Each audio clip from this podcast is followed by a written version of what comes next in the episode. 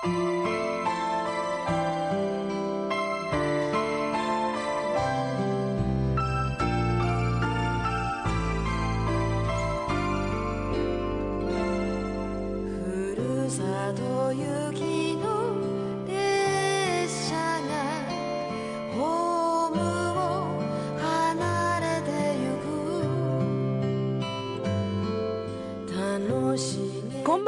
お元気ですか？さだれいこです。さだれいこの一人じゃないよ。さて、えー先週から夜の7時半からの放送になっております。えー皆さん、はじめまして。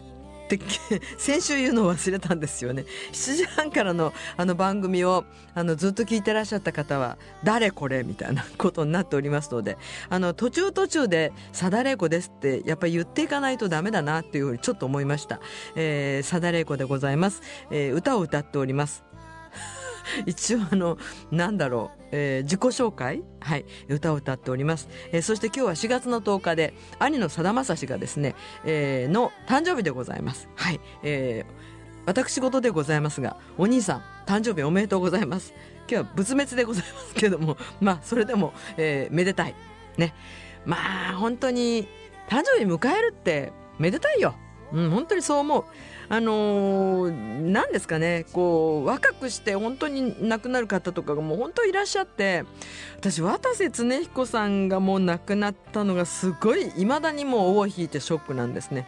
まあ、あの、私のブログにも、載せてますけれども、あの予約席という歌をが一杯のかけそばという映画の主題歌だったんですね。その一杯のかけそばの、えっ、と、蕎麦屋のご主人が渡瀬さんだったんですよ。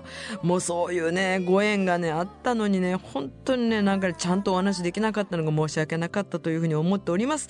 えーというわけで、あのーまあ、そんないろんなことをしているさだれこでございますので、どうかね、夜の7時半から、えー30分間でございますが、最後までお付き合いください。よろしくお願いいたします。さて、今週の1曲目ですが、えーまあ、この番組はですね、ポッドキャストでもお聞きになれますので、えーパソコンあるいは、まあ、そうですね、iPad とか、ラジコとか、まあそれでもお聞きになれますので、ぜひぜひ聞いていただきたいんですが、仙台市、これ宮城県ですよ、もちろん。仙台市の長友玲子さんからのリクエスト曲ですね。春はいいですね。色とりどりの花の季節まであと少しかな。久しぶりに懐かしい曲が聴きたくなりましたということで、懐かしいわ。グレープの、えー忘れ物という、あの最初のアルバムですね。一人占い。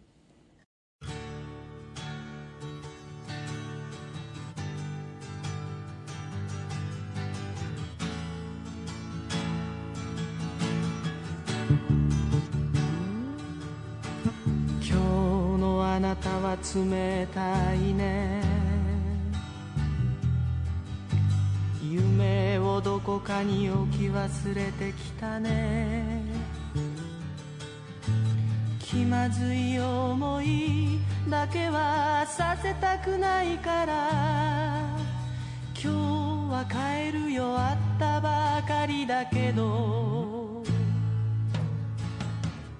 酒は飲む気になれないしテレビはいつでもつまらないしトランプゲームの一人占いを壊しては作り作っては壊してみる。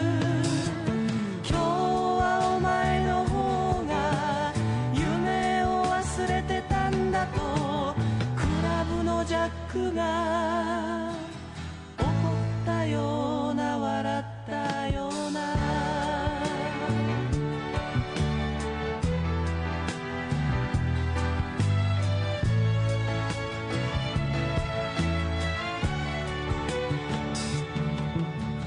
僕はいつものミ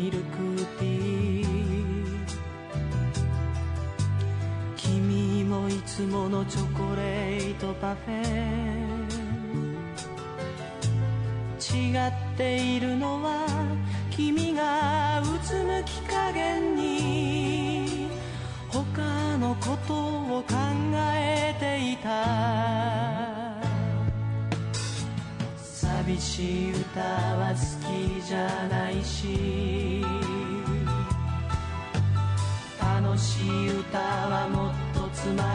ら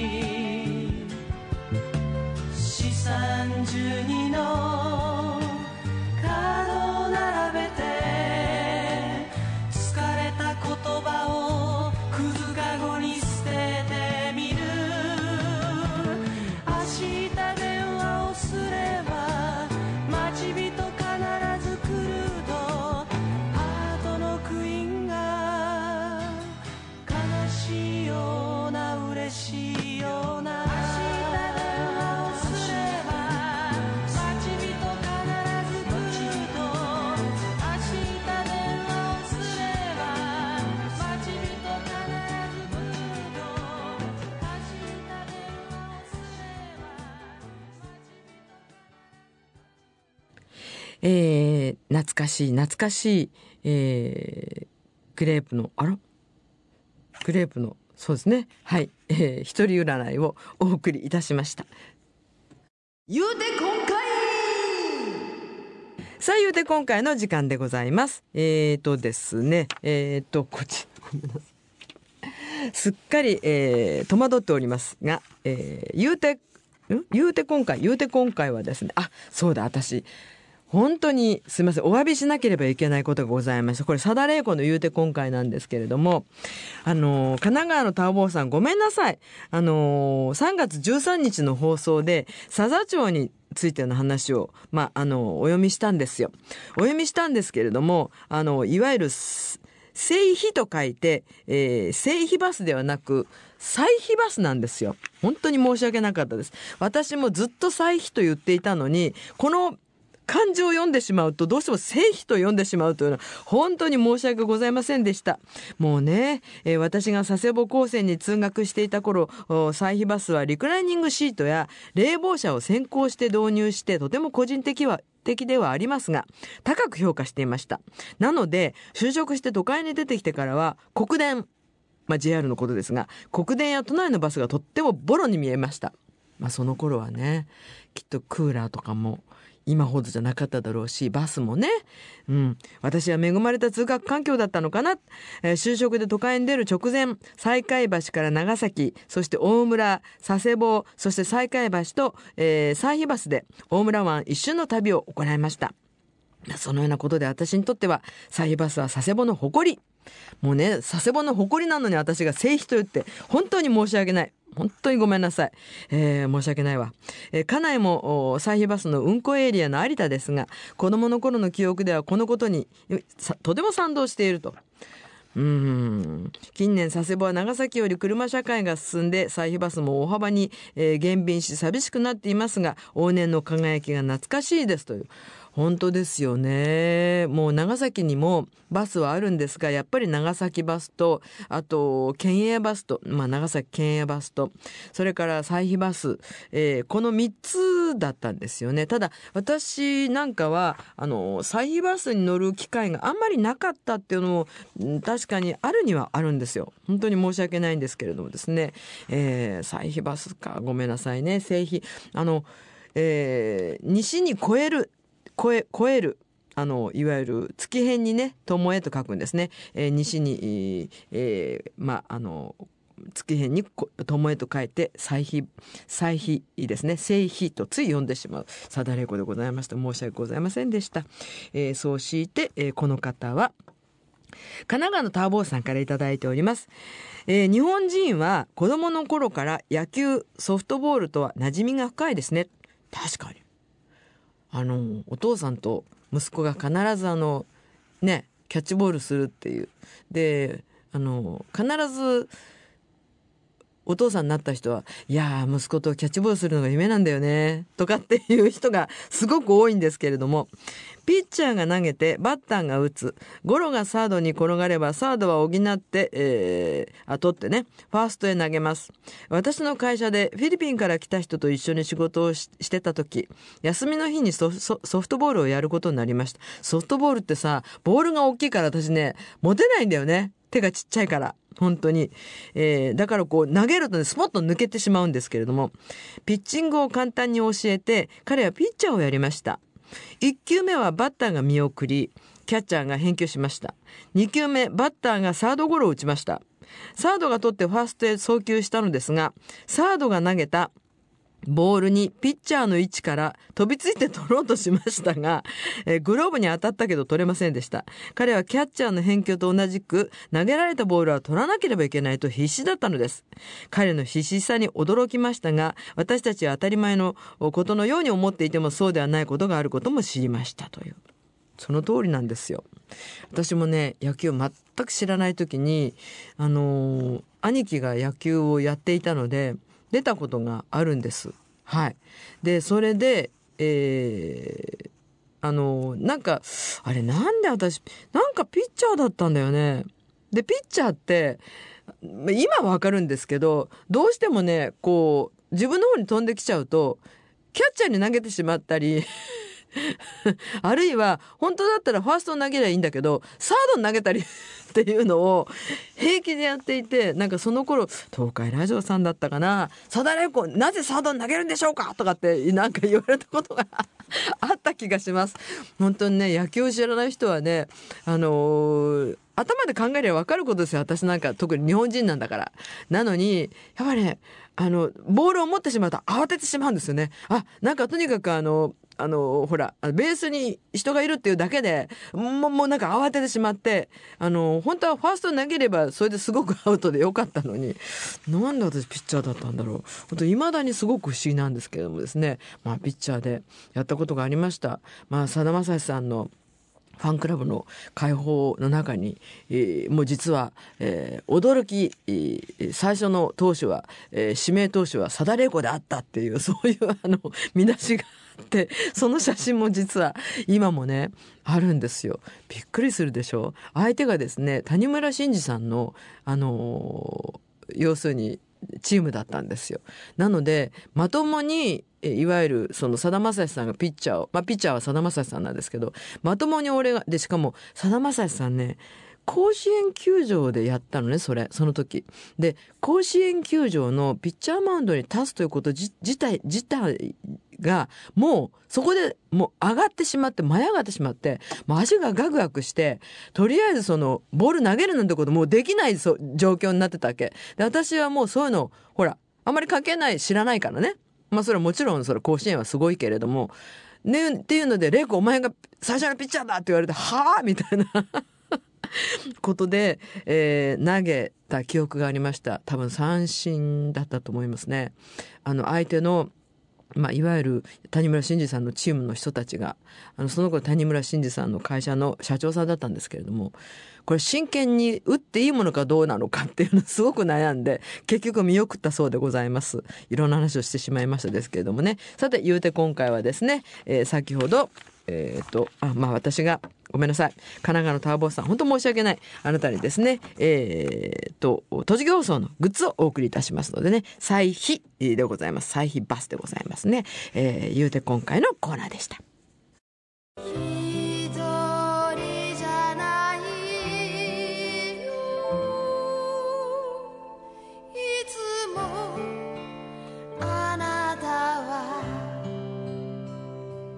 お待たせいたしました。えー、ごじゃっぺ川柳の時間です。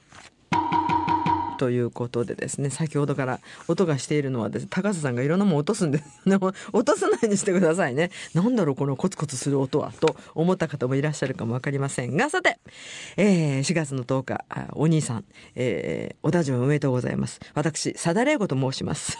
本当 番組の途中に、師範に移った時点で、もう、初めてこの番組を聞いてらっしゃる方が多いと思うので、ですから今まではね、夜の10時半からだったの。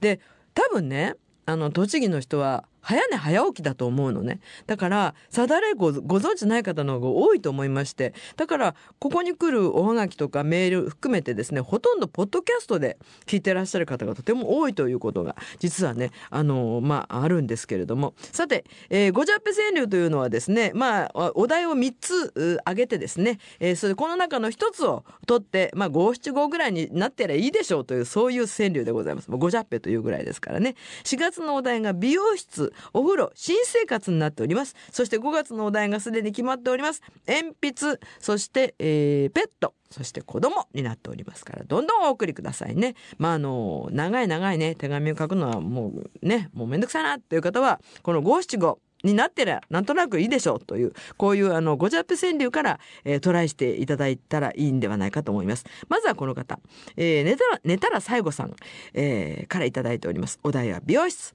はいいらっしゃい。友達は行く美容室我が床屋。ん？幼い日いつも思っていた。なんでみんなは美容室に行くのかなと。母おしゃれをするなら美容室。整えるのなら床屋。とこだわりを持っていました。ん？整えるのは床屋。ほう。おしゃれするなら美容室。ん？そうなのか。今はちゃんと美容室に行っていますよ。えー、そうか。整えるのなら床屋。そういうなんかこうああるんでしょうね。決まりがお母さんの中で。私にはよくわからないんですけど、うん、例えば、まあ、あのいわゆる顔をね剃っていただいたりあのきちっとこうちょっとこうね。でもだってねあのいわゆるシャンプーだけっていうのを美容室やってくださいますからですね。そうですか。お母さんの決まりがあったんでしょう。そうしてこの方は起きて繁盛さんからいただいております。お題はですね美容師です。はいいらっしゃい。もんもみあげは短い方にそりゃそうだ。先日髪を切った時に美容師の方にお客様もみあげは短い方に合わせて揃えてよろしいでしょうか？と聞かれました。え？長い方に合わせられるの？と即座に返しましたが無理ですね。と当たり前の答えが返ってきました。これは普通は切ったら切った方に合わせるよね。短い方に普通は合わせるよね。だから切ったらもうおしまいですよね。はい。だからあのまあ この会話は成立しないということなんですけれど。どういう会話なんですかね。そうですか。うん。今更ねもみあげ短い方に切ってしまってからは遅いでしょう。と思うんですけれどもね。はい。まあ不思議な。会話でございます、えーそうしてこの方は、えーラジオネーム小牧学びホールさんいつもありがとうございます。えー、とですね美容室でいただいております。はいいらっしゃい。美容室多いよね。美容室の方が書きやすいのかな。髪型を変えても気づかぬバカ亭主。これはね相当変えないと気がつかないですよ。本当に。あのストレートの人があのいわゆるアフロにしたら気が 気がつくと思う思うよ。で私も気がつかないもんな。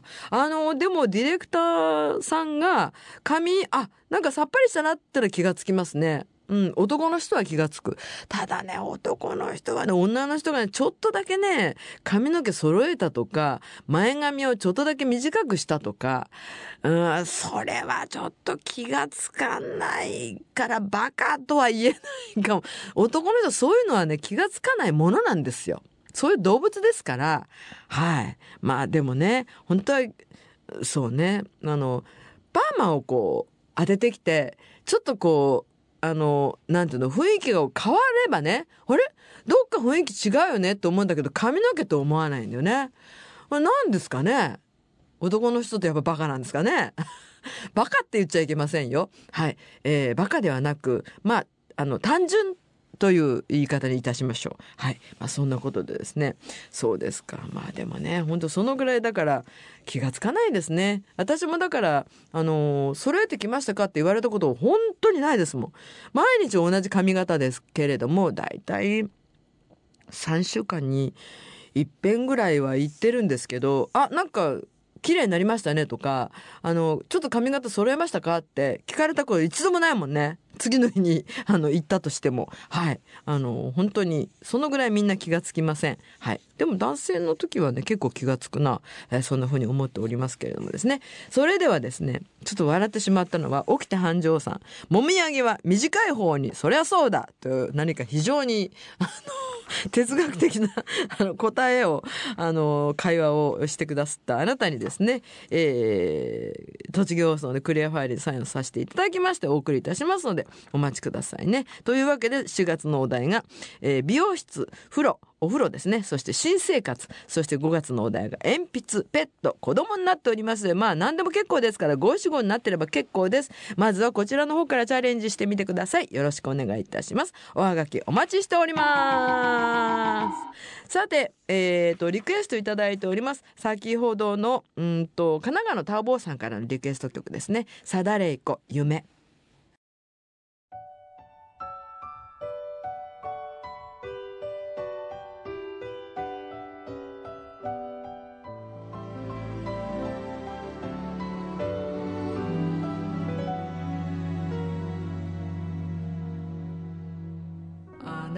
の腕の中が狭くなったわけではなく私があなたの夢を閉じ込める狭いカゴになるのが怖いから。さよなら。そう書きかけて迷った挙句の大きい手紙あなたに会えた幸せなんて好きな皆言葉しか浮かばない。人は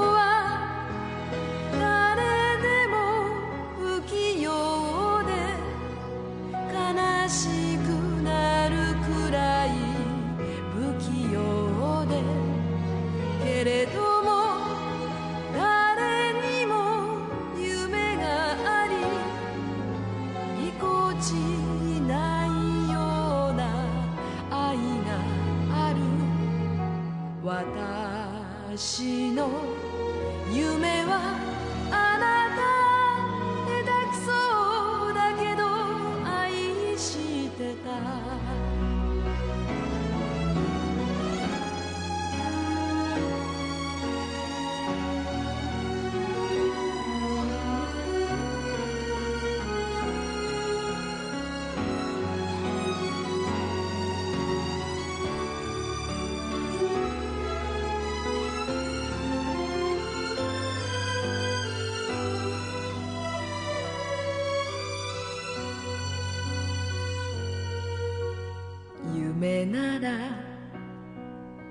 か覚めるよと笑ったあなたが悲しかった。優しすぎたら届かないけど優しくなければ夢じゃない。あなたは夢の大空を高く高く飛んでほしい。私が涙をもしを流すならあなたの翼が見えなくなってから。人は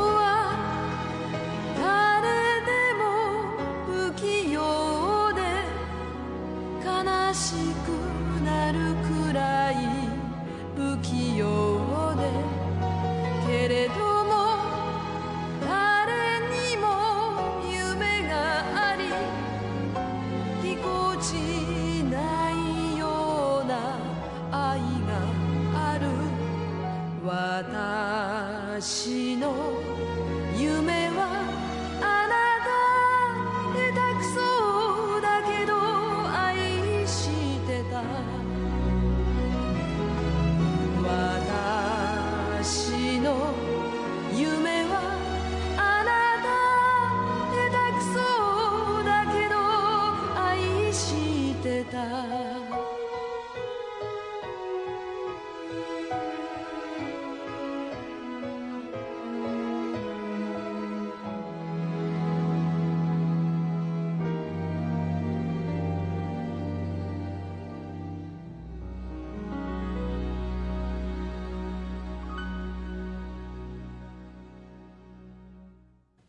失礼いたしました先ほど神奈川のターボーさんのリクエストと言ってしまいましたけれども泣きべそひろりんさん長崎の泣きべそひろりんさんのリクエスト曲で「さだれいこ夢」という曲を聴いていただきました。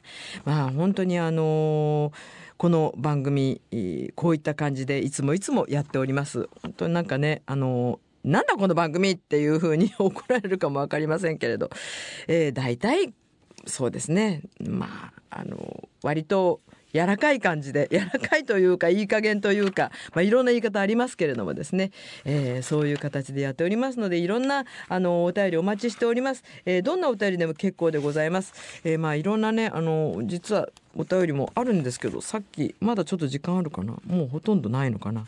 えーっと先週ねあのお読みしようとしたああのあれですね。えーあのこの方は沖田繁盛さんからのはい、えー、タウン市のもみ屋さんに実は白鳥座が載っているというねそういうでその載っているものをこうあのえコピーしてくださってはい送ってくださったんですよ。すいません本当ありがとうございます。あのえー、木名佐村からで久々本物のアコースティックを聴かせてくれている白鳥座。叙情的な曲からポップスまでをこなせるグループにとリーダーの高平さん。ボーカルの佐田玲子さんはあの佐田正史さんの佐田さんの妹。兄を意識してはいませんが同じ匂いはしちゃうでしょうね。とおしゃべりもあったかい。主にドジを担当の安倍めぐみさん。まあ、メグはもう結婚しました佐藤ですけどね。明るさはステージそのまま。生活の中から生まれる音と、えー新登場の土井春人。あ、これ、土井春人くんが、あの、変わってからのすぐの取材だったんですね。ありがとうございます。えー、と、全力投球。3月にはアルバム、そして宇都宮でのコンサートの予定もある。いいステージを、と、えー意欲満々でしたという。これ、何？今から33年前どこでコンサートをやったんだろうね。もうすっかり私忘れているんですけれどもあのじゃあ佐田玲子ソロになってからこの門宮の方にですね、えー取材をさせていただければというふうに思っておりますんですけれども。ねえ。ですからまあ白鳥座があって佐田玲子があって、まあ、その前その前もいろんな経験をさせていただきまして今の、えーなんだろうね。歌手シンガーソングライターですけどまあラジオでも喋っておりますし、はい。まあ、もしもよかったら、えーいろんな、まあ、ところで歌を歌っておりますのでホームページをご覧くださいませ、はい。えーこれからはですね5月のバースデーライブとそして長野県の須坂で、えーグリーンコンサートがございますのでこちらの方もですね、えーもしもよかったらご覧ください。さてあなたからのお便りの宛先。郵便番号320-8601栃木放送。さだれいこの一人じゃないよ。言うて今回のコーナーごじゃぺ川柳のコーナー、えー4月のお題は美容室風呂新生活そして5月のお題が鉛筆ペット子供です。そしてファクシミリは028-643の3311 e メールアドレスはレイコアットマーク CRT-radio.co.jp です。本当にアナウンサーではないのでもう滑舌悪いしカミカミだし。自分でも本当にもう反省はしているんですけれどもなんとかあのできるだけ噛まないように頑張ります。どうぞよろしくお願いいたします。それではまた来週お元気でさだれいこでした。